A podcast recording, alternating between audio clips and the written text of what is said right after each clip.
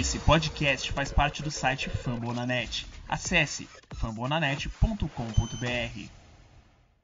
O Ryan vai para a doutrinação! Touchdown!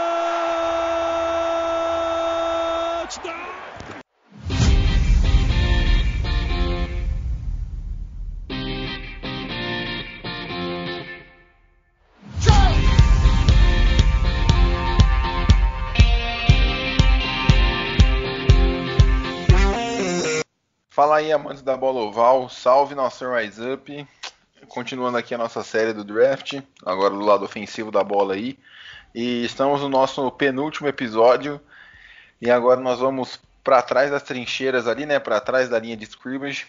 E vamos falar de running backs nesse episódio aí. É, sendo o penúltimo, antes, é claro, né? Obviamente, do, dos quarterbacks, que é a posição mais importante. E é isso, time completo aqui hoje. Eu, Jones, Thiagão, Rick.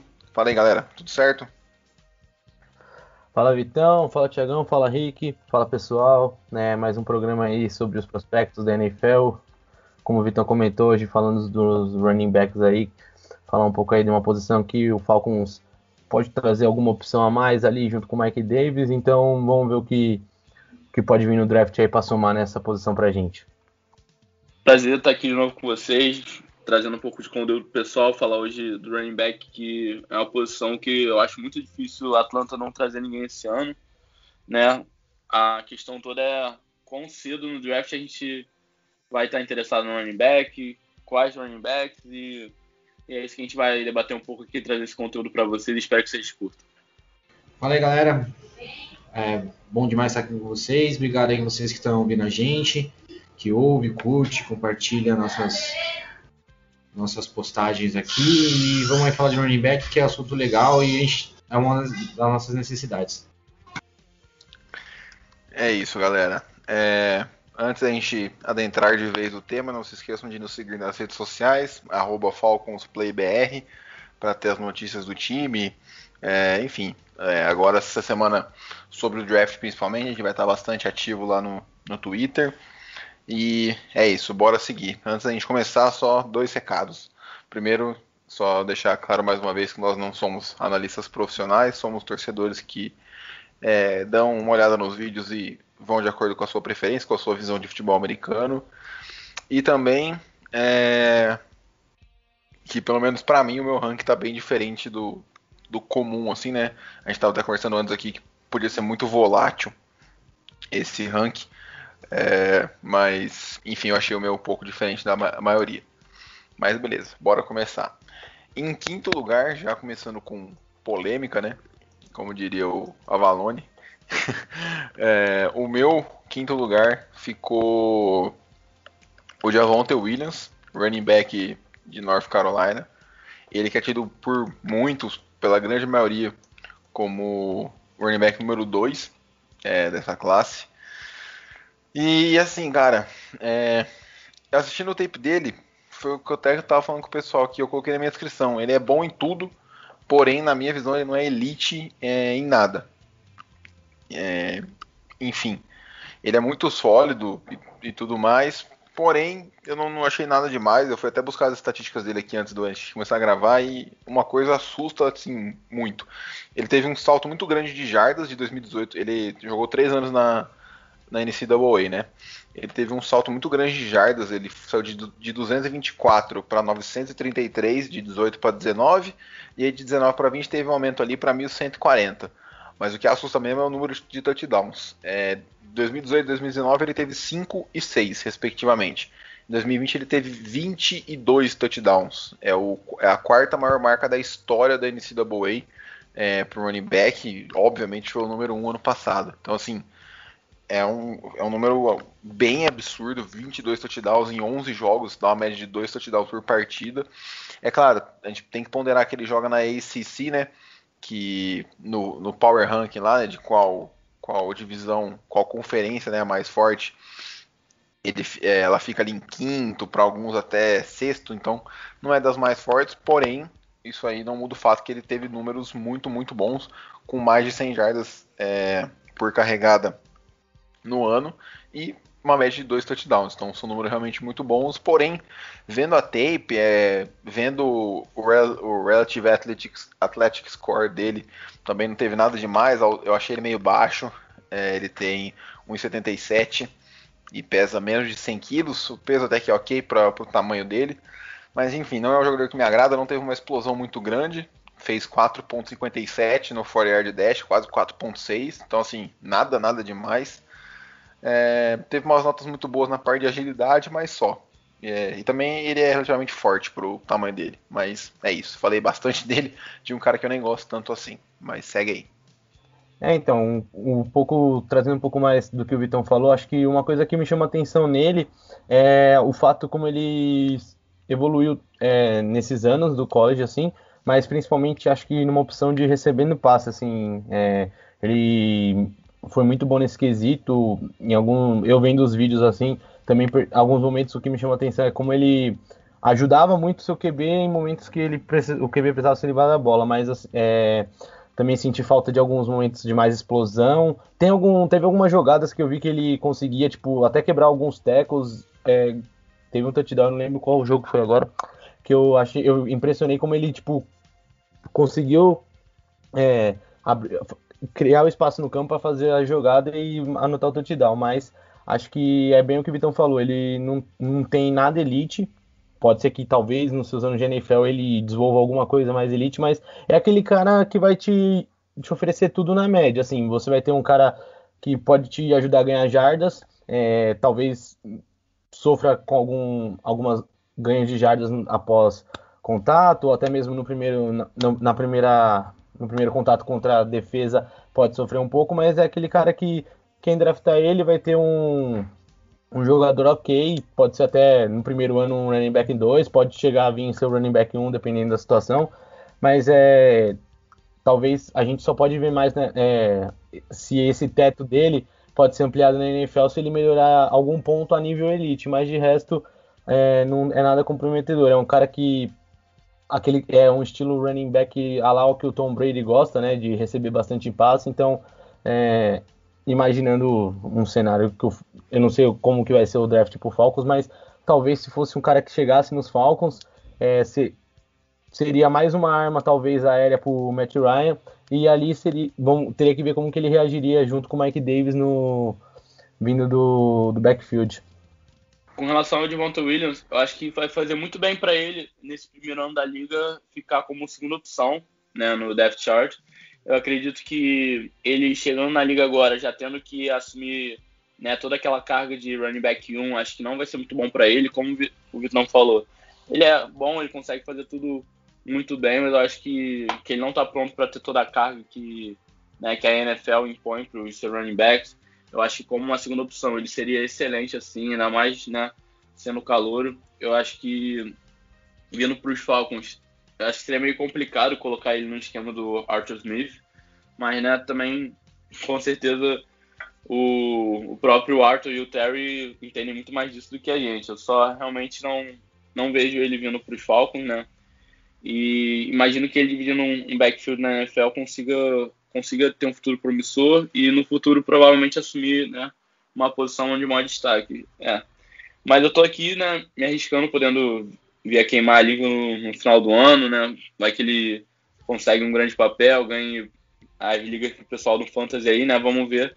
Mas realmente não, não espero nada demais de, do Devonta Williams. Sendo sincero, foi o que eu menos assisti a tape, assim, não é nada muito empolgante, mas né? Dá pra ver que é um jogador capaz de estar na NFL com certeza. Mas realmente eu acho que ele está um nível abaixo um pouco do, dos outros que a gente vai falar aqui hoje. Então, é... eu endosso o que vocês falaram sobre ele ter, ter bons aspectos em todos os as, as qualidades de um running back tem, mas não se destaca em, em excelência nenhum. Mas eu gostaria de, de destacar alguma coisa. Dentro daqueles que, que, nós vamos falar, ele é o mais jovem. Ele tem 20 anos. Isso é um ponto a favor dele, entendeu? Eu acho que por ele ser mais jovem, então ele tem mais tempo para aprender, tem mais, mais carga para para de carreira na NFL, claro, né? Salvo contusão. E eu achei que ele, é, ele, ele, é um bom recebedor de passe. no, no, nos tapes que eu vi, assim, tipo, até melhor que, que, que outro que nós vamos falar aqui. E eu gostei, gostei da, da chifrada dele, cara, que ele dá quebrando o tackle. Tipo, correndo pelo meio, é, quando vem o contato lá de dois, um, dois defensores, ele dá aquela chifrada no, no defensor e foi sucesso em algumas, em alguma, algumas delas, ou a grande maioria que eu vi, né? Como eu vi highlights, né? Então às vezes pode ser que somos os que ele ganhou. E outra coisa que é interessante também com ele, a gente também vai falar do do Michael Carter, que era seu parceiro de backfield, né? Então eles fizeram um, um digamos um, um, comitê, né, de, de running back em, em North Carolina. Então como ele dividiu bastante esse esse as plays com o Michael Carter, então ele não chega tão sobrecarregado na NFL. Né? Por que eu estou falando isso? Porque o running back, todo mundo sabe que a vida útil dele no, no, no profissional ela, ela, é mais curta que outras, outras posições, né? Porque ele machuca, tem mais contato, se machuca bastante. Enfim. Então, por ele ter, né, digamos assim, trabalhado menos, mas mesmo assim ter se destacado, então digamos que ele tem uma vida útil um pouquinho maior aí para gastar na, na, na NFL. Então, essas são minhas considerações sobre ele. É, isso aí que o Rick levantou é bem interessante. Eu confesso que eu não, não tinha visto é, sobre a idade dele. É, então, assim, o fato dele ter 20 anos também, para um running back, ainda faz bastante diferença, né? Que tem carreira mais curta na, na NFL e tudo mais. Então, pode ser que ele jogue mais. E também tem esse fato que ele dividiu muito, muito snap com o Michael Carter. Porém, a carga é, terrestre, digamos assim, era bem forte lá na, na Universidade de, de North Carolina. Então, é, assim, é lógico que é bom, mas eu não sei se também ele não vem um pouco rodado. É lógico que ele vem menos do que os running backs número 1, um, aqueles workhorse mesmo e tudo mais. É, eu vou até tentar dar uma comparada daqui mais pra frente aqui no nosso podcast com os running backs que são os ditos número 1, um, assim, é, indiscutível dos times. Mas é isso. É, seguindo, o meu quarto nome, o Rick até antecipou, é o Michael Carter, a dupla de UNC aí, para mim fica um pouco abaixo. Não sei se pela divisão de snaps e tudo mais, mas é, eu acho que um complementa o outro. O Michael Carter, como o Javonta Williams é um pouco mais é, bruto, né? Até como o Rick falou, e a chifrada dele é, é mais potente e tudo mais. É, o Michael Carter é mais aquele receiving back, né? Ele, ele é um cara que recebe passe muito bem, ele é muito, muito ágil. Assim, a mudança de direção dele é absurda, a velocidade dele também é boa. Porém, ele é muito, muito baixo. É, ele tem 1,72m, então assim, bem, bem baixo, 90 quilos. Então, para mim é um peso ok, é um peso abaixo para a posição, né? Mas para o tamanho dele é ok. E é isso, sim. Ele é um cara também que. Você tem eu, o, eu, o dash dele aí? Tenho. Ele fez 4.54.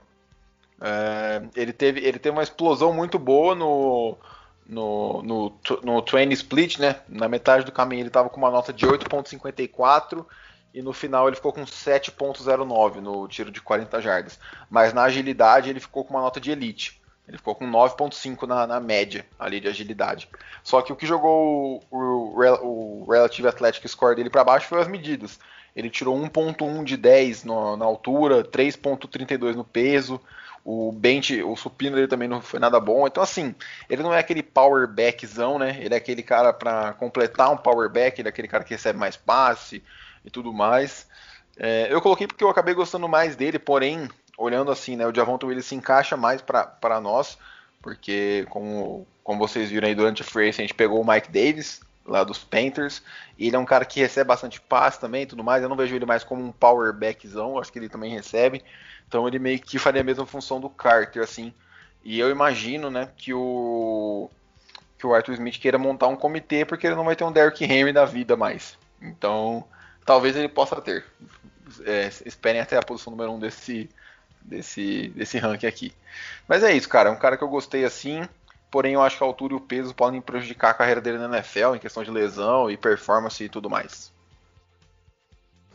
É, exatamente. Acho que teve muito essa questão deles dividirem backfield muitas vezes, mas é, o que me preocupa, acho que, não sei para vocês, a questão mesmo do, do tamanho dele. Mas assim, é um cara que eu. É, rápido, ele conseguiu às vezes, muitas vezes ele sofria a pancada dos defensores, ele conseguia muitas vezes por ser um pouco mais rápido, mais ágil, ele conseguia se manter em pé, então ele não é tão físico, mas a agilidade dele às vezes conseguia fazer com que ele se mantesse é, ali intacto, não, não sofresse tanto, mas é, ainda assim é, é, um cara que é, é ainda um pouco, eu achei isso dos dois um pouco mais, é são dois caras que ajudam, recebem mais a bola. Não sei se foi muito pelo sistema de jogo, às vezes, é, enfim. É, foi, foi dois caras, tanto ele quanto o Devonta Williams, que me chamaram mais atenção pelo lado de receber a bola do que propriamente é, correndo, assim. Então, é, o que eu vejo nele é isso: é tipo um cara que vai, vai receber mais passe, pode ter seus momentos de, de corridas boas, mas assim, não não, não vi tanto assim dele, então acho que talvez pro estilo de jogo que os Falcons é, possa ter um comitê, acho que o Vitão falou bem agora, o Mike Davis já tem, vai ter essa função, talvez se o Falcons for trazer um running back do draft, ele vai trazer alguém mais explosivo, alguém que ganhe bastante jardas, é, então talvez o Mike Carter, assim, dependendo da situação, board, eu acredito que ele pode ser uma boa opção, mas, assim, para ser trabalhado, mas é, seria mesmo uma, um, um, jogador do estilo do Mike Davis ali nessa pegada mais de ajudar mais muitas vezes como recebedor do que ter o cara que vai ganhar muitas jardas pelo chão. Então acho que é isso. Tipo, o que eu vejo muito dele. Acredito que deve ser um jogador de terceira rodada, mas não, não vejo ele mudando tanto o patamar do, dos Falcons assim em questão de opções. Não, não que ele vai chegar a impactar, mas acho que questão de opções é, trazendo para o nosso cenário dos Falcons eu não vejo o Michael Carter hoje fazendo muito diferente do, do Mike Davis. No, no Michael Carter foi muita questão da explosão dele, né? Do campo aberto assim, né? Depois que ele dispara, engata a sétima marcha, já era. Acho que assim, isso, né? Apesar de, por ele ser mais baixinho, né? A perna dele com certeza é menor do que a maioria dos running backs, mas acho que a velocidade, a maneira como, como ele se, né, como, como ele parte mesmo para a endzone, assim, é, é, algo absurdo. Eu gostei bastante disso. Realmente, no esquema dos Falcons, eu acho complicado imaginar ele dividindo assim com o Mike Davis, né? Não sei se o Arthur Smith tentaria colocar o Mike Davis mais naquela função de running back 1 que ele desempenhou esse ano quando Carolina ficou sem o CMC, né? Mas eu gostei bastante do, do Michael Carter e eu acho que ele com certeza vai ter muito sucesso na liga, assim. Eu acho que ele pode não, não ter uma carga de trabalho tão grande, mas depois que a bola chega na mão dele, que ele deixa o defensor para trás, assim, para pegar é muito difícil, assim. Só só aquele pessoal velocidade de elite mesmo para buscar ele no, no, fundo de campo, porque eu, eu achei o jogo dele muito, muito bom e com certeza eu vejo ele tendo sucesso aí no futuro na NFL. É, ô Rick, só antes de você comentar, eu, eu puxei aqui os, os, as estatísticas, né? Ah, eu, Michael... eu puxei aqui, eu ia falar também, mas pode falar aí. É, não, não, é que assim, eles tiveram é, de tentativa de corrida em 2020. O Michael Carter 156 e o Javonta Williams 157. Então, assim, foi praticamente. É, foi. Pô, milimetricamente não foi 50-50, né? Não foi assim, metade para cada um. Em comparação com, com, o nosso top 3, eu não vou falar os jogadores, né? Mas teve jogador que só teve 17 carregadas a mais. É, mentira, 10 carregadas a mais que eles aqui, né? Mais ou menos, aproximadamente. É, teve outro aqui que teve quase 100 carregadas a mais e também um outro que teve é, 40 a menos que eles. Então, é, só sobre aquela carga lá, eu não sei se vai se é tão certo assim que isso aí não que eles vão chegar com certa rodagem não. Apesar de, de, de eles dividirem snap, era um time majoritariamente de jogo terrestre. Mas segue aí. É, é então, é que eu não puxei só o último ano, eu puxei os dois últimos, tá? Só para comparativo. O Javonto Williams teve 300, 366 tentativas de, de corrida, né? Contra os nossos top 2, que a gente já sabe quem, provavelmente já sabe quem são, galera aí. Então, contra 638, contra, o, e o top 1 teve. É, o top 2 teve 686 e o top 1 teve 638, ou seja, é quase o dobro em dois anos. Então, eu acho que faz diferença sim, né? Mas isso aí fica para os scouts decidir se faz diferença ou não. A gente é só. Não, realmente, assim, olhando, olhando na carreira inteira, né? Porque o Javonta Williams teve um ano a menos, né? E o, o nosso top 2 aqui, eles tiveram quatro anos. O nosso top 3, né? Todos tiveram quatro anos. Então, realmente, nesse quesito faz diferença. Eu acabei não pensando como um todo. Isso é, é verdade. 300 snaps a menos é, pelo menos do Javonta Williams, é bastante coisa. O Michael Carter tem 514, né? Então tem cento e pouco. Mas o Javonta Williams realmente faz diferença. Acho que o que chama um pouco a atenção, acho que o Rick pode até complementar também, só para falar, acho que é como eles conseguiram melhorar, né? Acho que de um ano pro outro também isso conta. Mesmo sendo uma dupla, é difícil às vezes ver os dois é, conseguindo manter um padrão ou tentando pelo menos sendo um pouco melhores do que um outro ano, ainda mais no, no college, né? Então é uma coisa também é, que pode individualmente essa determinação de cada um pode ser boa para eles, independente de se venham os Falcons ou não, sabe? Acho que é bem um dado bem curioso também. Sim, sim. Bom, bom agora falando em si só do Mike Car Michael Carter, eu, eu acho que ele e o Javonto estavam bem divididos ali mesmo como no backfield, ali no comitê universitário. É, mas eu, eu vi uma, pequena diferença entre os dois. Eu achava, eu para mim vendo os vídeos, eu, eu, acho que o Javonta, Javonte, desculpa, ele é mais aquele cara da primeira descida, sabe? Primeira, segunda descida e o nosso amigo Michael Carter de uma terceira, uma terceira um pouco mais longa. Por quê? Porque ele tem, ele tem essa habilidade de, de recebedor, entendeu? Eu vi muitos é, screen para ele. E, e, ele é muito elusivo, né? Então ele consegue ludibriar bem os, os, seus marcadores que estão vindo, então ele recebe a bola com uma certa certo espaço e consegue desenvolver esse espaço mesmo com o marcador vindo. Então, ele tem um corte lateral que é, cara, sensacional. Eu não vi nenhum desses aqui fazendo melhor do que ele. Né? Eu uso bastante também no, no meio desse corte lateral para tirar os jogadores, mas ele faz muito bem isso aqui. Ele evita bastante teco, né? Não sei se por conta do físico dele, mas ele consegue evitar bastante teco. Então ele corre, consegue contornar o, o corredor, consegue é, é, fazer uma finta, né? Dar aquela dançadinha, né? Labamba e foi, foi embora, entendeu? Então eu acredito que ele na NFL, não sei se ele vai vir pra gente, eu, eu acredito que não. Mas eu acho que na NFL ele tem mais potencial do, do que ser parte de um comitê de running back de qualquer, qualquer franquia da NFL. Então, eu gostei do que vi e espero sucesso para ele né, ou nos Falcons ou para onde ele for draftado. É, é, eu também eu, eu, gostei, gostei dos dois, eu só não achei os dois nada de espetacular assim na, na minha visão. Mas é isso. É, seguindo aqui, eu acho que para surpresa do, do Rick, porque eu acho que ele está esperando outro nome aqui na, na, terceira posição, o meu terceiro colocado é o Travis Etienne, é, running back de Clemson. Ele que podia ter se, se declarado para o draft de 2020, porém não o fez por achar que talvez por achar que ele não era o melhor da classe, né? Tinha alguns nomes como Clyde Edwards-Helaire, que foi a, o primeiro running back selecionado.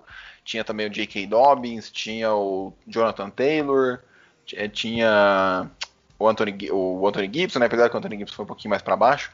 Mas enfim, o Travis Etienne acabou voltando para sua o seu ano de senior e muitos dizem, né? E acho que até em questão de estatística mesmo não foi uma decisão muito acertada. Ele teve uma, uma queda aí no, nos números. Não sei se Clemson passou mais a, a utilizar o, o, jogo aéreo. O número de tentativa deles, dele, né?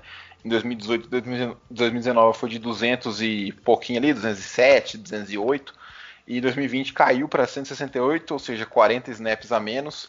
E ele caiu de uma, de uma média ali de 1.650 jardas em 18 e 19 para 914. Tudo bem, foram três jogos a menos. Isso aí é, também impacta, né? Se você fizer média ponderada, fica ali bem, bem próximo.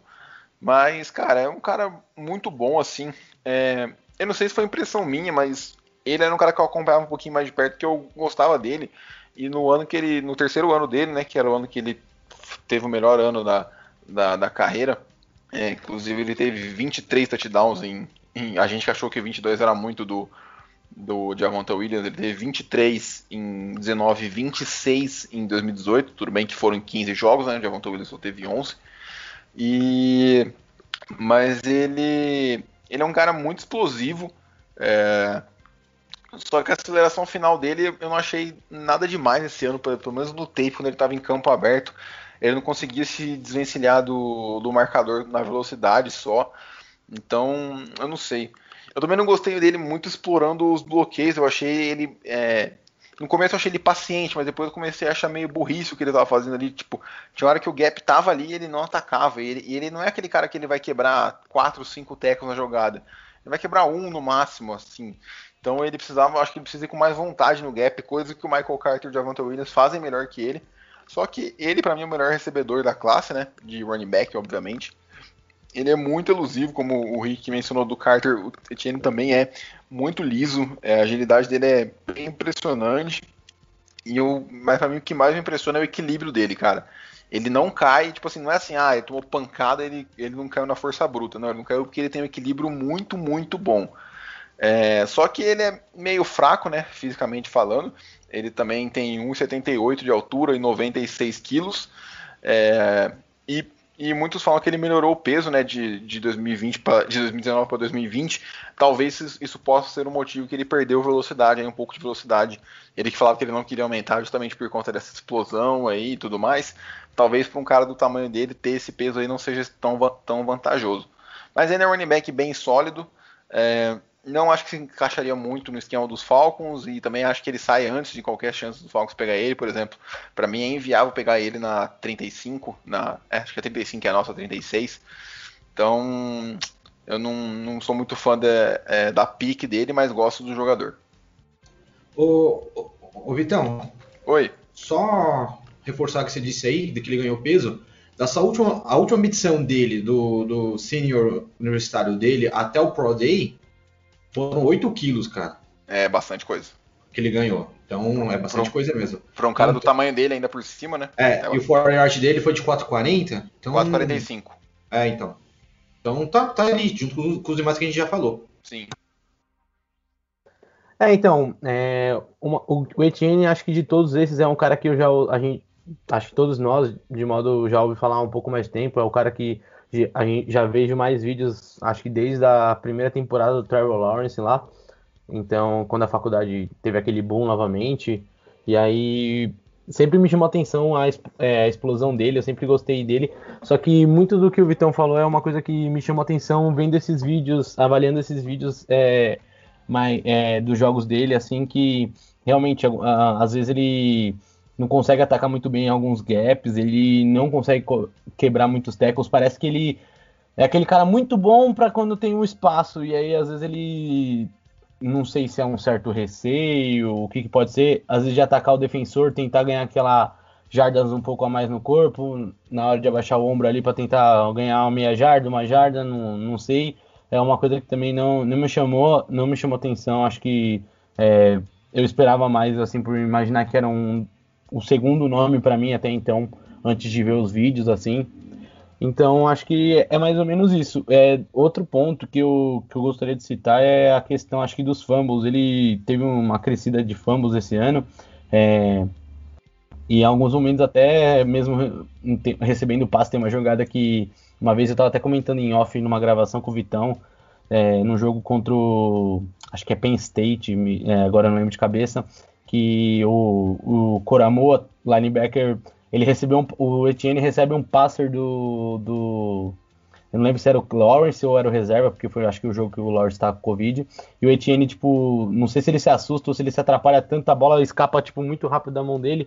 Então, assim, tanto recebendo passes às vezes, e principalmente em algumas disputas que ele tenta girar para cima do, da defesa, é, até mesmo quando ele tá de frente, ele precisa melhor, acho que ele precisa ter um pouco mais firme esse, esse contato com a bola, assim, ele sofreu fumbles e muitas vezes até se atrapalhou em recepções que, no caso dessa do Coramua, virou interceptação, é, podem atrapalhar ele no na, na NFL, mas é, realmente, apesar desse, dessa coisa que me incomoda nele, é, é para mim o melhor recebedor, ele melhorou muito no seu jogo, acho que muito disso com o quarterback que ele tem lá também, mas é um cara assim que é, é recebe a bola e aproveita a, os espaços no campo. Então acho que é, é, o que me pegou mais com ele essa questão de acho que falta um pouco mais de ataque, é, para cima dos defensores, explorar mais esses, é, essas jardinhas que ele pode ganhar e não só é, atacar o espaço vazio.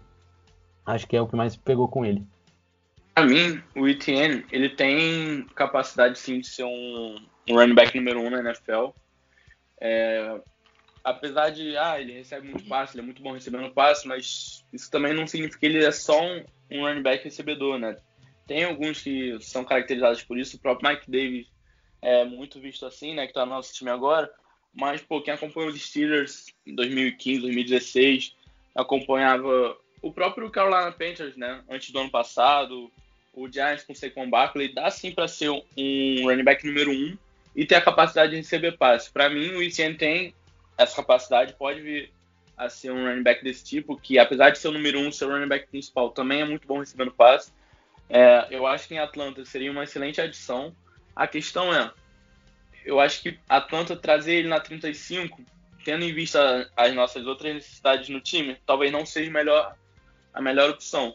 Mas claro que isso tudo depende do que? De como tiver o board, né? Dependendo do, né, de qual jogador defensivo a gente puder draftar, dependendo do valor.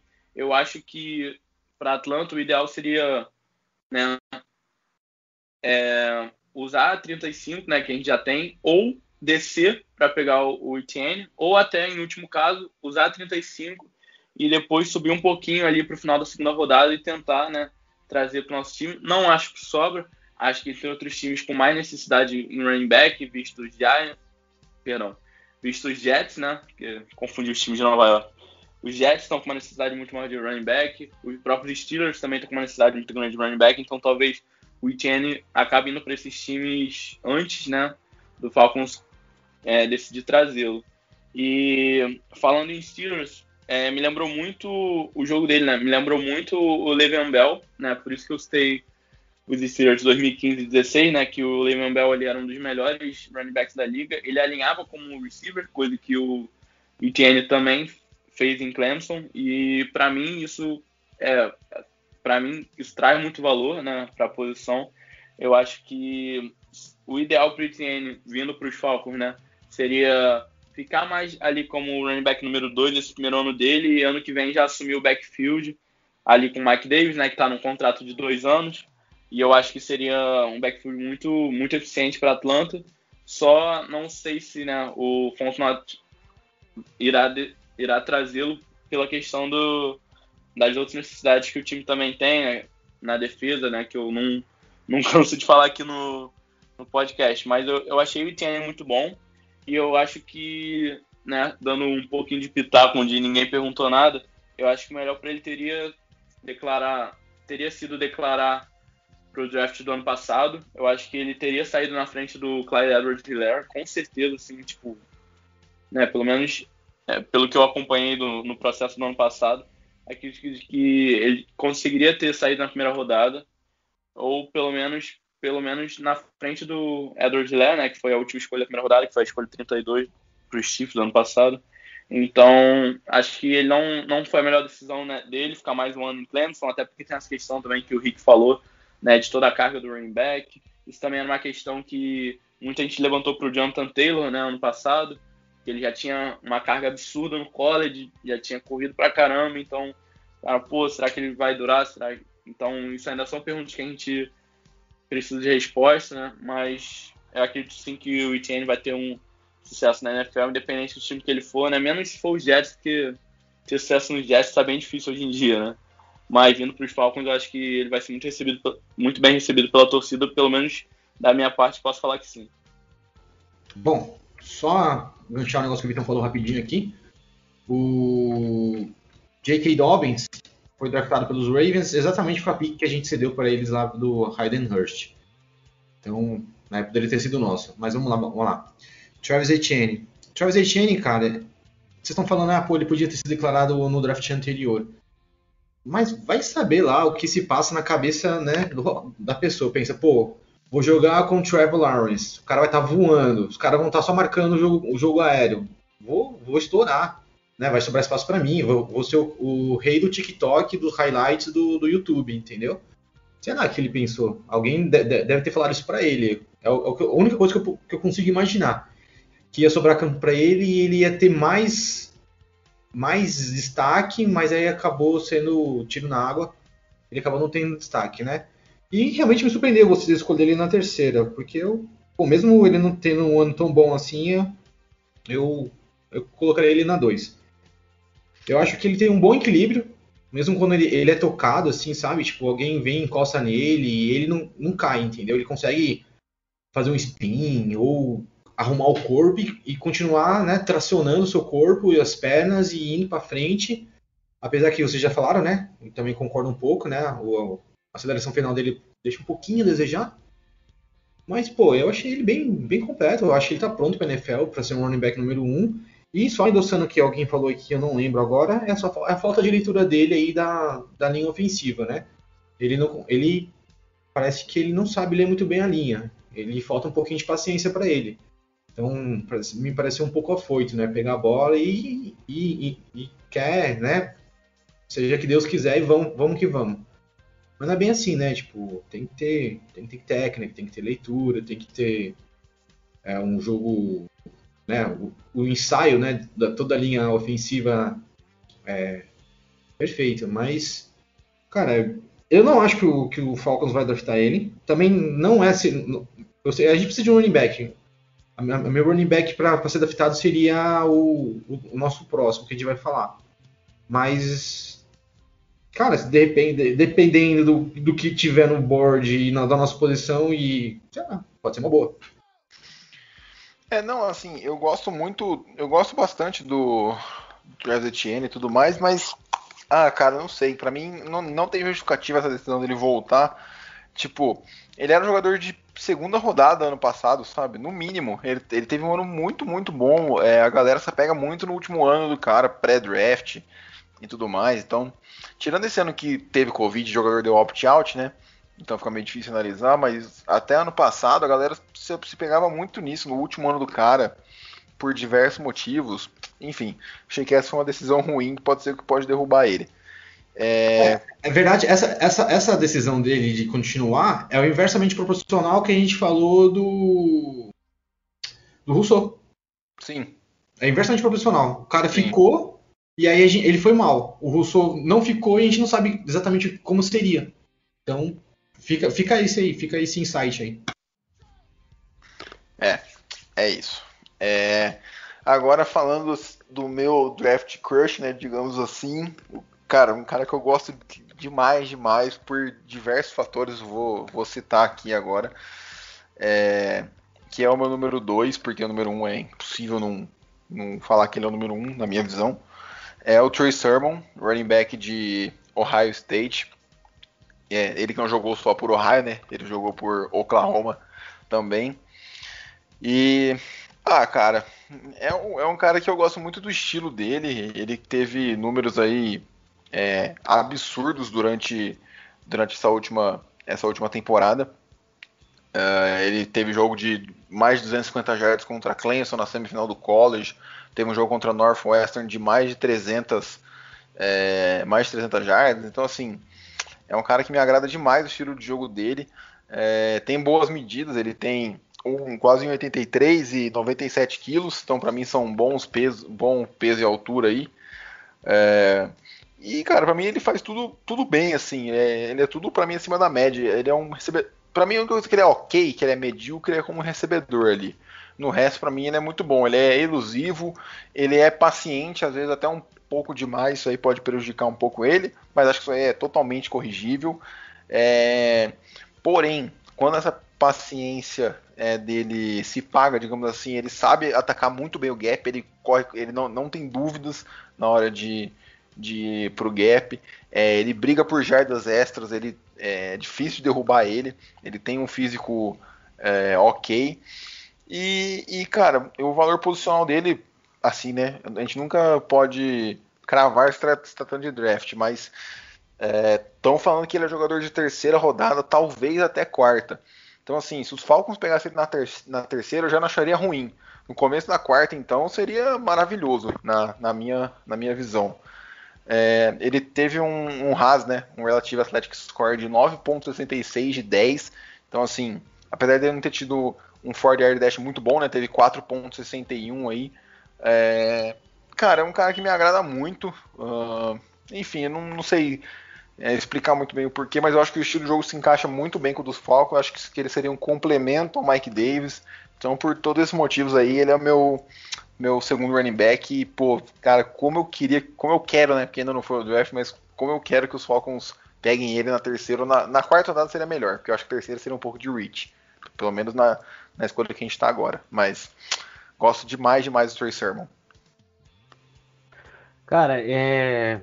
puxando essa última fala do Vitão, eu acho que o Trey Sermon, para mim, dos cinco que a gente está avaliando hoje, tá ali com o Michael Carter, daqueles caras que provavelmente eu, eu vejo mais fácil do, de a gente ver jogar no Falcons, por serem caras mais tardes no draft. Acredito que tanto pelo que eu tenho lido, assim, é, o Etienne, o Williams e o Najee Harris podem ser os três primeiros da classe mesmo.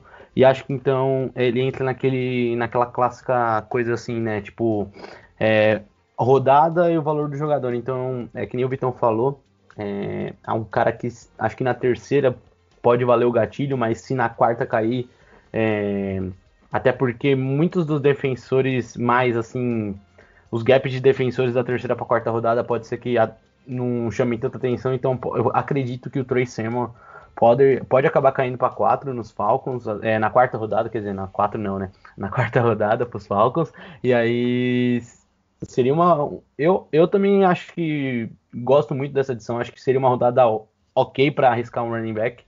É, imagino que as duas, a primeira deve ser endereçada para o ataque mesmo, tanto na OL ou no para recebedor. E então acredito que na segunda e na terceira deve vir um defensor. Então acho que ali na quarta rodada o Trey Sermon disponível no board, eu acredito que o Falcons tem tudo para atacar. Espero que sobre, né? Porque muito time ali né, na terceira vai vir atrás de running back. Mas é, eu gostei muito também, uma coisa que eu tenho a acrescentar, acho que um pouco dele bloqueando, acho que me chamou um pouco a atenção, é, até pelo fato dele jogar como QB no college como Justin Fields. É, muitas vezes a gente viu que ele conseguia ajudar é, em alguns bloqueios, o Fields explorava muita coisa pelo meio, então foi uma coisa que me chamou a atenção, fora as coisas que o Victor já trouxe. Acho que ele é, ele realmente é muito paciente, mas ele não ele vê o, quando ele vê o espaço ele consegue atacar muito bem. É, então pode melhorar receber a bola. Acho que ele teve ele tem muitos drops assim que são questionáveis, mas é o principal quesito que ele tem para melhorar. Mas no conjunto da obra é, ele tem tudo para se evoluir, tipo, começar como running back 2, é, na minha visão, né? E acho que em um ano, pode ser que ele já, dependendo, dependendo de como ele se adaptar na liga, ele já pode até se tornar o principal running back. Ele é aquele cara que a gente diz que é um sleeper, né, no draft. Ele, muitas vezes, não sei, pelo sistema que ele joga no college, a, a galera às vezes acaba deixando passando, não considera tanto, mas é um cara assim que tem que tem espaço. Eu vejo ele crescendo bem na liga. É um nome que a gente pode até falar assim, puta, olha, aquele cara lá, terceira rodada, alguém pegou ele e olha ele arrebentando.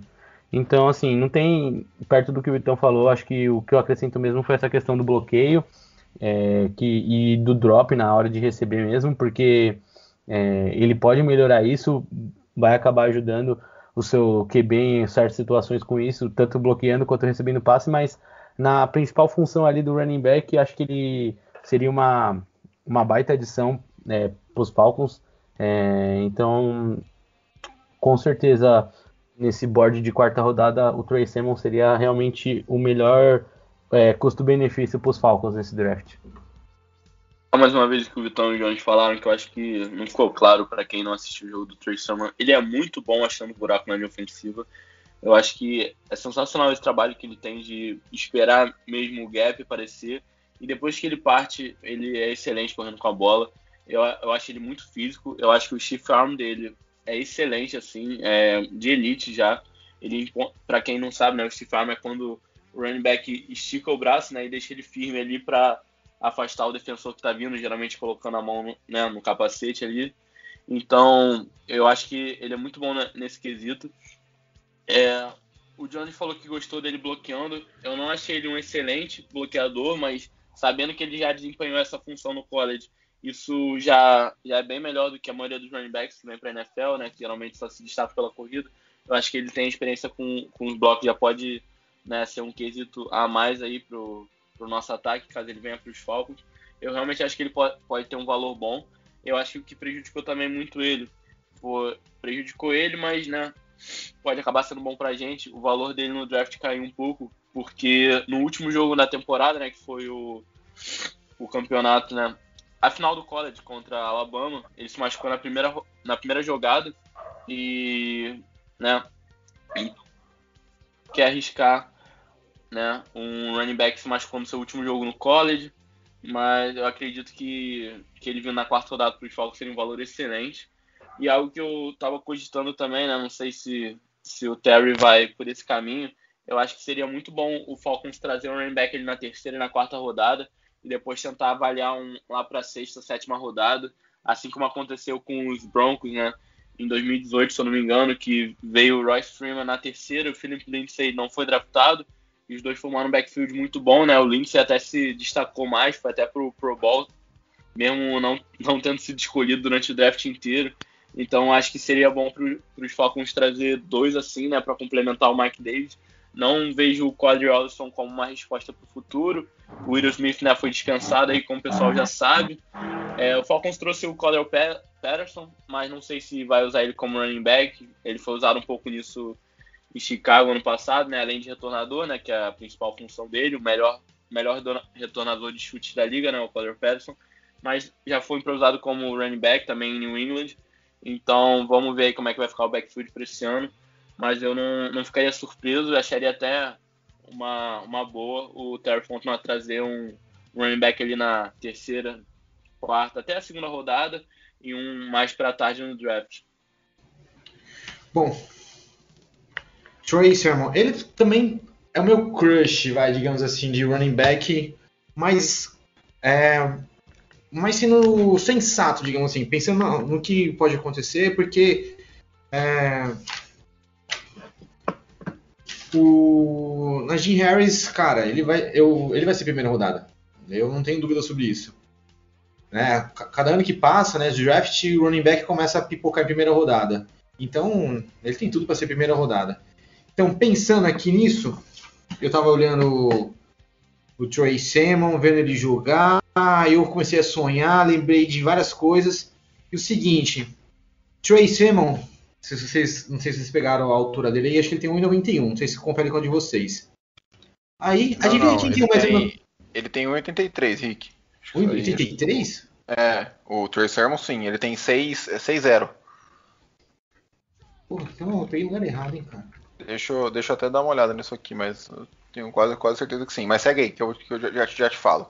Na minha tá aqui é, é 6,0 mesmo, 6,0. 182,88 centímetros. 1,83. É, isso aí, então. Tá, então, é, 6-0, 6-0. Pô, é que tem uns lugares que deu 6-3 pra mim aqui, mas beleza. É que eu nunca sei onde pegar esses status corretos. Acho que deve ser só no site da NFL, né? Eu pego às vezes em outros lugares e aí acabo me, me perdendo. Mas vamos lá. Cara, quanto que ele tem? Então ele tem? 1,83. 1,83. Bom, tá bem longe de 1,91. Que, que, eu, que eu anotei aqui. E 98 quilos, é isso? Uh, é, aproximadamente, acho que é, 90, é 97, 97 quilos. É, então tá bom. Bom, o, o quilo, pelo menos eu peguei certo dele aqui.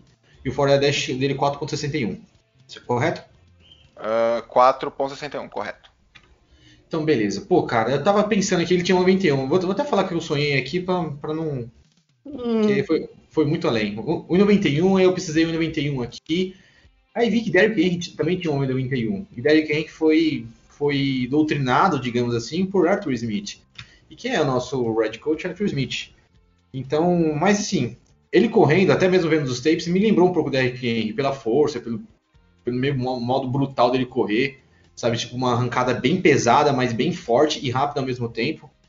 Então, como vocês disseram aí, cara, ele acha o gap muito, muito bom. Cara, ele vê o gap assim, tipo, fala, fui. E já passou, passou pelo gap. Gosto, gosto de um pouquinho de contato, vi, percebi que ele gosta um pouquinho de contato. E essa, esse jogo que ele teve aí de 331 jardas contra o Northwestern foi foi final do Big Ten. Ou seja, quando, quando ele foi para Ohio, ele não teve, não teve uma. não estava indo tão bem. Mas quando chegou, vai, não vamos ver, o cara foi lá e arrebentou. Teve 331 jardas contra o Northwestern, contra Clemson 193 jardas e um TD. Ele foi jogar a final contra o Alabama e infelizmente se machucou no, no primeiro, no primeiro drive. Né, mas não, não, foi nada demais, parece que foi a clavícula e. Tanto que participou do Pro Day sem, sem limitação nenhuma.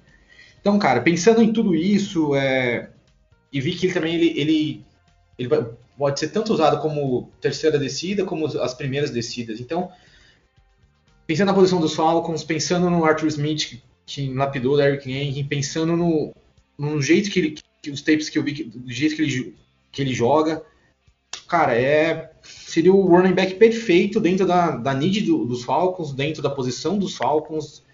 Então, cara, para mim seria o cara perfeito dos Falcons. Ficaria mega feliz se a gente draftasse ele na quarta rodada também, né? A gente podia até subir para finalzinho da terceira, dar uma quinta rodada e, um, e, a quarta, sei lá, enfim, dar um jeito, pega ele. A gente tem duas quintas rodadas, se, se eu não me engano. Então, vamos lá, né? Se, se é para preencher uma need perfeita, seria ele, de running back. Trey Sermon. Três de quinta rodada. Oi? Acho que são três escolhas de São três. rodada. É, a gente tem É, a, a- é a 148 a 1. É que, é que a gente ganhou duas, duas compensatórias, né? Isso, a gente Isso. tem duas. in- Inclusive são duas em sequência, a 182 e a 183, se eu não Então. me engano.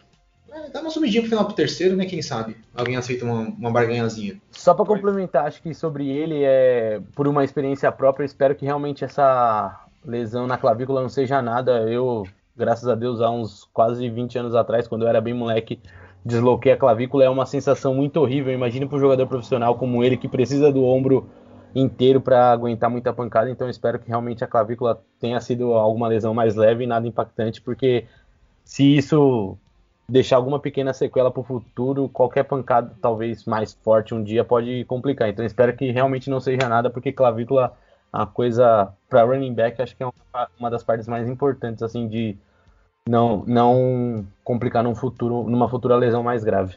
É, eu fraturei também a clavícula, próximo ao ombro, tive que fazer cirurgia e tudo mais, e vou falar pra vocês que não é uma sensação Não é, eu só Legal, desloquei, eu só desloquei e já não é legal. Imagino para quem já fraturou. É, eu fraturei e não é bem, não é bacana. Não. Eu fraturei acho que uns 3 anos atrás. É bem complicado.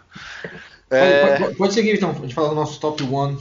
É, o top 1 aqui, né? é, da maioria, o Thiagão até comentou comigo antes do programa começar que alguns não tinham, e realmente alguns têm o Javonte Williams, outros têm o Travis Etienne, mas pra mim é indiscutível. É o Nadir Harris. E como eu falei lá no começo do podcast, o Arthur Smith não tem mais o Derrick Henry, mas ele pode ter, caso o Nadir Harris seja um Atlanta Falcons daqui a cinco dias. Lembrando que estamos gravando isso num sábado à noite, essa é a nossa empolgação com o draft. A gente está deixando nossas namoradas, esposas, amigos, qualquer um que seja, de lado para ficar gravando podcast sobre draft. Essa- Filhos. filhos, quem tem filhos aí. Então, é, cara, ah, eu não tenho nem o que falar, eu, vou, eu só vou ler é a minha, minha anotação aqui dele. Beira é perfeição em tudo, força, agilidade, recepção e bloqueio. Tipo, o que que eu vou falar do cara? Mano, pra mim, assim, eu posso estar sendo um pouco exagerado, mas pra mim ele faz tudo, tudo, tudo. Ele é um bom recebedor, ele tem ótima altura, ele tem quase 1,88, é, ótimo peso, ce- é, 104 quilos. Então, pô, os- as estatísticas dele são sempre sólidas. É, ele teve um 19 e 20 com uma média aí de 1.300 jardas e de. eu, eu falei que, o, que os números do, do Javonte Williams eram impressionantes, né? Que ele teve 22 touchdowns em 11 jogos.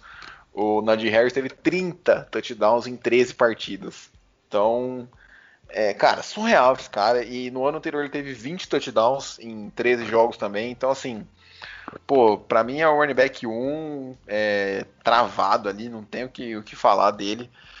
Ah, é um brutamonte, o cara corre com, corre com raiva, corre com vontade, vai pra pancada, mas ele é inteligente também, é bom bloqueando pra ajudar o QB. Eu acho que o Matt Ryan pode se utilizar muito disso, acho que isso é importante pra gente. É, o, o que eu posso falar de negativo, ele foi pro quarto ano, ou seja, tem um pouco mais de rodagem aí, né? Então, para um running back isso pode ser ruim, e também fatoridade, é um ano a mais, um ano a menos que ele tem de NFL. Mas, cara, a gente já sabe que o running back tem vida curta. É, uma coisa ruim é que a gente, a gente não tem o, o, Relative Athletic Score dele, porque ele não fez, obviamente, né? Por que, que ele vai fazer, sendo que ele já é cotado como escolha de primeira rodada. E eu queria comentar um pouquinho sobre esse negócio do draft, mas eu vou depois que vocês fizerem os comentários do Nadir Harris. Mas para mim ele é, pô, top demais. Ele é um mini Derrick Henry aí, só esperando para começar na NFL. Cara, o que eu gostei bastante, assim, ele foi o que eu acho que eu vi mais tape e, assim, coisa de rever, assim. É, eu gostei da velocidade, é, assim, eu, talvez vocês podem discordar um pouco, acho que a, a primeira saída dele do gap, e, eu acho até não, não me, tipo, não é aquela explosão tão forte, mas assim, depois disso, ele, eu gostei muito dele em goal line, ele correndo, tipo, ele é muito bom. Acho que só essa curiosidade, assim, para mim, que esse, esse inicinho dele saindo do gap. E outra coisa que eu também gostei, é, parece que em muitas situações ele consegue controlar, tipo, muito bem é, o que, que ele precisa fazer, onde, onde ele precisa, tipo, dar uma freada é, para conseguir, tipo, enganar um defensor. Ele é um cara, realmente, como o Vitão falou, ele faz tudo muito bem. É, talvez é, não que ele não seja ruim nisso, mas ele pode melhorar algumas coisinhas recebendo passe, mas ele já é bom nisso também. É, então é um cara que vai vir para ser running back 1, é, provavelmente, acho que na, em algum time ali da, da rodada entre 20 a 32, ali deve pintar o Najee Harris. É, então é um cara muito bom, muito inteligente. É, com, vai, te, vai te dar muitas jardas terrestres, tem tudo para é que ainda temos o Derrick Henry na linha, mas tem tudo para no segundo, terceiro ano aí se bobear, conseguir ser o líder de jardas terrestres da liga, porque ele é muito bom. Então, é, ele sofre poucos fumbles, é, acho que na sua carreira toda, high school e college, ele só sofreu três. Então, assim, ele é um cara que realmente, tipo, vai te dar segurança na, na, na tanto correndo é, quanto recebendo passes, por mais que não seja uma característica principal dele. Então ele tipo vai cuidar bem da bola, vai te dar, vai te dar jardas e jardas, vai te dar touchdowns. E é isso, é um cara que vai chegar na NFL, vai assumir o protagonismo do backfield e vai ser um nome que com certeza, é, pelo menos na, enquanto a vida útil dele for saudável, a gente fala de running back nos 5, 6 anos ali, pode ser um, um, cara que vai estar tá liderando a liga sempre em, em jardas terrestres, com certeza. Então, esse é Najee Harris aí, o Vitão já disse bastante, o Thiago e o Rick vão complementar mais, mas é um cara ágil e, e pronto para chegar na NFL como titular, com certeza. Harris, assim, ele é muito hypado há muito tempo, né? Por exemplo, o Josh Jacobs, né, que foi da classe de 2000 e 2019, né? O né? Agora Las Vegas Raiders. É, o Josh Jacobs jogou junto com o Najee Harris no college, né? Também com o Damian Harris, né? Que é jogador dos Pacers. E o Najee Harris já era o principal running back naquela época já. Então, o pessoal aí que é fã do Josh Jacobs, acha que ele é um, um mega jogador aí. O Najee Harris, né? No college já, já era melhor do que ele. Ficou os quatro anos, né? Que eu não acho que foi uma decisão ruim para ele. Eu falei que pro Etienne não foi a melhor opção mas para o Harris eu acho que contribuiu para o valor dele no draft. Eu acho que essa temporada dele, a última, foi sensacional. Além disso, o, muita gente reclamou que ele não foi finalista para o Heisman, né? Foi, se eu não me engano, de cabeça que o Devonta Smith, Mac Jones, Kyle Trask e o Trevor Lawrence. Alguém me corrija se estiver errado, mas acho que foram esses quatro. E muita eu gente falou do. Foi isso mesmo. E muita gente falou que Najee Harris deveria ter sido considerado. É, pelas estatísticas, realmente é difícil contestar, porque ele realmente é sensacional, assim. Eu acho que não tem, não tem muito que falar mal dele ou tentar achar falha, é difícil mesmo. Mas é aquilo. É, o pessoal aí do outro lado deve estar tá achando, pô, o Vitor é mó preguiçoso, comparou ele com o Derrick Henry, porque os dois foram para Alabama. Mas não, realmente a comparação é essa. Ele é sensacional, assim. E, pô, eu realmente espero que o que o Nagy tenha uma boa carreira aí. Infelizmente aí para a torcida dos Falcons, muita gente está especulando ele para o Tampa Bay Buccaneers, né? Porque como todo mundo sabe, né, o Tampa Bay foi campeão do último Super Bowl, por isso escolhe na 32. E Tampa Bay não tem nenhuma necessidade muito grande. O time, basicamente todo que foi campeão, quase todo mundo voltou. Pouquíssima gente não, não voltou. E o running back é uma posição deles que tem o Ronald Jones, que já está nos últimos anos de contrato aí, o Fournette, que voltou para mais um ano, e eles draftaram Keishon Vaughn ano passado, mas não utilizaram. Então, né, a gente fica na apreensão aí de, de ver o Ned Harris indo para Tampa Bay, né, jogar com o Tom Brady. Né, o Tom Brady que provavelmente aí vai, vai ter a carreira, vai, vai se aposentar depois do próprio Ned Harris, né, brincando aqui, mas realmente o cara tem uma longevidade absurda. E, né, a torcida maior é, é para que para que não não vá para nenhum rival de divisão nossa, né? Eu, eu acho que ele é um jogador que tem tudo para dar certo e o que pode atrapalhar ele é muito hype, né? Eu acho que quando o jogador vem com muita expectativa assim e ele acaba só sendo um jogador regular na NFL, né, decepciona muito. O próprio Jones falou, ah, ele deve estar tá liderando a liga em jardas nos próximos anos, e eu também acredito nisso, mas é muito complicado. Se ele se tornar um jogador ali top 10, um running back top 10, assim, ah, não é nada. A gente queria ele top 5, queria ele top 3. E aí isso pode ser complicado para ele. É, outra coisa que eu vi dele que eu achei muito bacana, né? Não sei se vocês viram, logo depois que Alabama foi campeão do college, é, tiveram uma entrevista, né? Aí falaram, ah, pô, como é que você estava quebrando os tecos ali com tanta facilidade? Como é que estava passando por tanta, né, de maneira tão fácil pela defesa? E foi engraçada a resposta dele, ele falou, não, não foi fácil. Pô, os caras estavam metendo, né, estavam estavam me arrebentando lá no campo, como é que você me diz que foi fácil? Não, pô, estavam se esforçando muito, mas eu, você viu isso aí, então. Então, pô, achei man muito maneiro essa humildade, né? Porque né, o pessoal, todo mundo falando muito bem dele, falando isso e aquilo, e ele man mantém os pés no chão, achei isso muito bacana, e realmente eu torço para que ele tenha sucesso na NFL. Se for com os Falcons, melhor ainda, mas não vejo isso acontecendo. Torço, né? Mas não vejo isso acontecendo. Eu, sinceramente, não, não, não sei se vai ter algum running back saindo na primeira rodada. Eu acho que a posição, né, o valor assim tá muito baixo pela questão de vários running backs de rodadas altas assim, né? O James Robinson esse ano, né, que foi um calouro que não foi draftado, que bateu mil jardas, foi né, um sucesso. O Philip Lindsay, o próprio Camara, que foi, acho que foi terceira rodada. Então, o, o running back tem muito essa questão, deve estar útil, de ser uma posição muito assim, né, que o pessoal vai repondo e tal. Eu não, não sei se esse ano teremos uma primeira rodada, mas se tiver, eu com certeza apostaria que o Ned Harris seria um deles. É, não sei se ele seria o primeiro, porque eu acho que pode ter algum GM aí que se apaixone mais pelo Travis Etienne e tudo mais, mas né, é muito complicado pensar como o general manager da NFL, né? Lembrar que o Rashad Penny foi o segundo running back da classe dele, ninguém entendeu nada, né? Ninguém estava esperando ele na primeira rodada e Seattle foi lá e pegou, então esse tipo de coisa acontece assim, o pessoal não entende, né? O Rashad Penny em 2018 só foi atrás do Saquon Barkley, que foi a escolha número 2.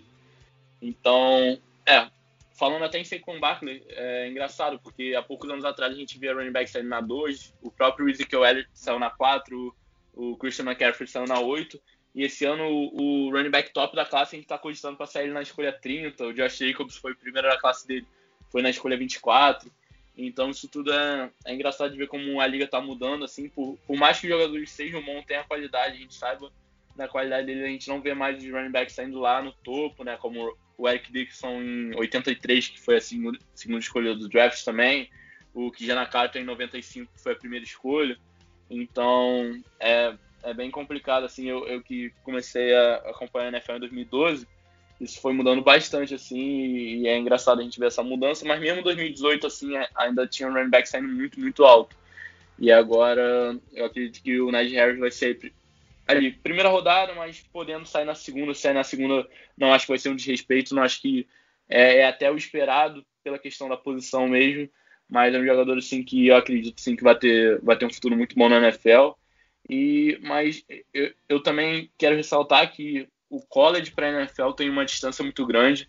Então tem muitos running backs que são absurdos no college, chega na NFL não não dão frutos, né? O Trey Richardson, né, que foi um running back também de Alabama, né, lá no draft de 2012, draftado pelos Browns, pelos Browns ou pelos isso, pelos Browns, depois foi para os Colts, que era um running back que na NFL não conseguia produzir, mas no college foi um um estouro assim, o Mark Ingram no college era muito superior ao Mark Bom, em relação ao Najee Harris, eu não tenho mais nada a acrescentar em relação a ele, cara. Tipo, vocês falaram demais dele e é chovendo molhado.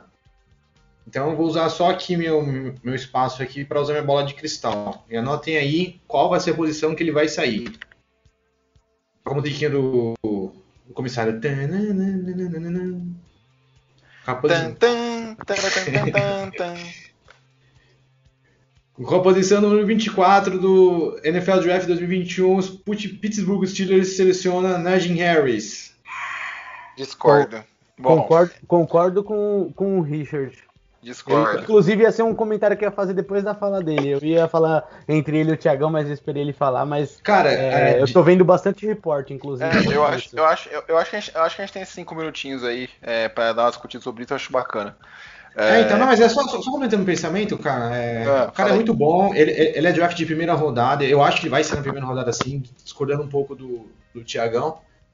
Eu acho que ele vai sair sim na primeira rodada. É, cara, é, não vai sair em top 10, eu acho, tipo, coisa absurda, tipo Ezequiel Elliott, assim.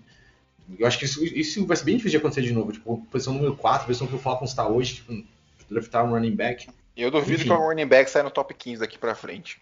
É. Qualquer running back, não importa qual seja. O cara tem que Sim. ser talvez muito diferente e ser um time que é tipo o Cowboys esse ano. É um time É, não, é, é muito porque bom, o Jerry Jones é, É um time- é- é um é- tem time minhoca na cabeça, cara. que teve uma temporada anterior muito ruim. Aí o cara fala assim, puta, é aquele running back que vai encaixar o time. Eu também acho que daqui pra frente a tendência é, é ser 20 pra baixo e olha lá, mano, se não for de segunda rodada sempre. É, então, e só complementando, o Pittsburgh Steelers perdeu, né, seu running back, James Conner, para Arizona. Então, basicamente, os caras estão sem running back número um. Não sei o que os caras vão fazer da vida deles, mas eu acho que calha lá, então... É, é- é o principal alvo pra mim vai ser o Pittsburgh Steelers. É, tem muita gente comentando, tem muita gente comentando também dos. Muita gente não, vai, mas é, vi alguns mocks e até pra mim fez sentido por um tempo, mas dos Jaguars na 25, mas eu acho que com a temporada que o James Robinson fez, não tem necessidade de pegar um na primeira rodada. Acho que Uhum. o, foco, é- o foco é dar um time pro Trevor Lawrence. Ahn, eu, eu aposto, eu aposto mais no, no Travis Etienne na 32 pros Bucks do que o, o, Najee Harris na, na 24 pros Steelers. Por que, que eu falo isso? É, eu, eu não duvidaria dos Steelers pegarem, por exemplo, o Kyle Trask na 24. Não duvido, cara. É um time que vai estar com o Big Ben bem velho aí. É, ano que vem vai estar sem QB, ok. Se o Big Ben tiver uma temporada ruim, eles consequentemente vão estar numa posição melhor no draft. Mas eu, eu não sei, eu tô com um feeling que não, não vai ser o Nadir Harris. Acho É. que eles têm outras, outras necessidades aí. Linha ofensiva é uma necessidade bem grande para eles. Então, não sei, cara. É no feeling mesmo. E Eu- o, os Bucks, só antes, só pra fechar, o Jones, os Bucks Uhum. antes, é, eles estão com três running backs, né? O Gio Bernard, que é o running back que vai receber passe, o Ronald Jones, que é um. Parece um pouco o Trey Sermon, agora falando, me lembra um pouco o estilo de jogo do Trey Sermon, e o Leonard Fournette. Os, o- os dois últimos citados agora, o Rojo e o Fournette, estão no último ano de contrato e o Gio Bernard assinou o contrato de dois anos só, ou um ano, se eu não me engano. Então, assim, os Bucks vão ficar sem running back pro ano que vem. Então, eu não duvidaria do Travis Etienne ser escolhido pro, pros Bucks, não. É, eu acho que eu, como na hora que o Rick falou, eu também acho, inclusive, tenho lido bastante, vendo bastante até comentários retweetados de gente dos Estados Unidos falando que os Steelers querem o Najee Harris, tanto que eles torcem para nenhum outro time selecionar, né? Tipo, então eu acredito também, eu acho que eu tô junto com o Rick nessa, acredito que é, eles, os Steelers têm algumas necessidades, como o Vitão citou, mas eu acredito que na quinta-feira, é, é, na, na escolha 24, eu vejo os Steelers fazendo esse move sim. Agora, se eles passarem por outra need, talvez eu- o Jets é um time que pode dar um gatilho, mesmo precisando de outras needs, mas é um prospecto muito bom, apesar do Jets, é, eu, não sei agora se o, o Jets ainda tem a pick de segunda segundo round, então é, pode ser que às vezes eles peguem o Harris na 24, na, 20, na 23, eu não lembro agora a pick deles, e na segunda rodada peguem um, um OL também, então, mas eu tô, tô junto com o Rick, acho que os Steelers são, são o franco favorito para pegar eles, Aí, mas também acho que da primeira rodada não passa. Acho que ah, na pior das hipóteses é como o Vitão e o, e o Thiago citaram, acho que os Bucks, infelizmente, podem ter essa chance de draftar um bom running back que pode ficar na divisão pelo menos 4, 5 anos aí, incomodando. Então, é, acho que, acho que não, não foge da primeira rodada, mas eu ainda não vejo ele passando da 24 dos Steelers. Acho que assim, na minha visão. Mas é, é isso. É, Completando pessoal, rapidinho. Fala aí, fala aí, você acha? rapidinho, rapidinho que o Jones falou, eu ia falar também do- dos Jets, porque o Jets ele já, já é um time que, independente do draft que fizer, pode fazer o melhor draft da história. Vai continuar sendo um time ruim esse ano. Não é jogando marimba, não, pra arranjar treta com a torcida dos Jets, não. Realmente, eles sabem, o time tem muita necessidade, mas assim, eu, eu acredito que os Jets trazendo o Ned Harris na 23, que é logo antes da pick dos Steelers que vocês citaram, eu acho que seria bom negócio para eles, né? Porque na 23 eles podem trazer um cornerback e tudo mais, mas também eles podem esperar um pouco mais para 34, se eu não me engano, que é, ou 33, que é a próxima escolha deles. Então, 34, 34. então esperar até 34 e, e trazer um, um running back de elite, assim, que é o Ned Harris na 23, e esperar um pouco mais para trazer as outras needs dele, porque independente do, do que o Jets fizer, não é um time para agora, é um time mais para o futuro. Então eu não, não acharia nenhum absurdo o Jets com o Ned Harris na 23. Eu acho que seria até uma torcida, uma, uma escolha bastante empolgante para a torcida que já sofre há bastante tempo aí na posição, né? Trouxe o Le'Veon Bell e não teve resultado nem perto do esperado. É isso aí. Obrigado, rapaziada. Bom, é isso, galera. Falamos demais, nossa, mais de uma hora de podcast aí, mas, pô, fiquei muito feliz com o resultado, achei que ficou bem completo. E ah, é isso. Agora a gente se vê no próximo episódio aí, que é o de quarterback. Vamos soltar na semana do draft e esperamos lançar o mock draft no dia, na quinta-feira, dia 29 aí, logo cedo, pra galera escutar o que a gente faria antes dos, dos GMs fazerem à noite. E é isso, cara. Tô empolgado demais, tô gostando demais do nosso trabalho aqui. Acho que tá sendo uma cobertura muito bacana dentro das nossas possibilidades. E é isso. Hoje não vai ter encerramento de todo mundo porque o podcast ficou bem, bem grande. Então, é, valeu, Jones. Valeu, Thiagão. Valeu, Rick. Obrigado aí por todo mundo que tá ouvindo. Um abraço e tchau.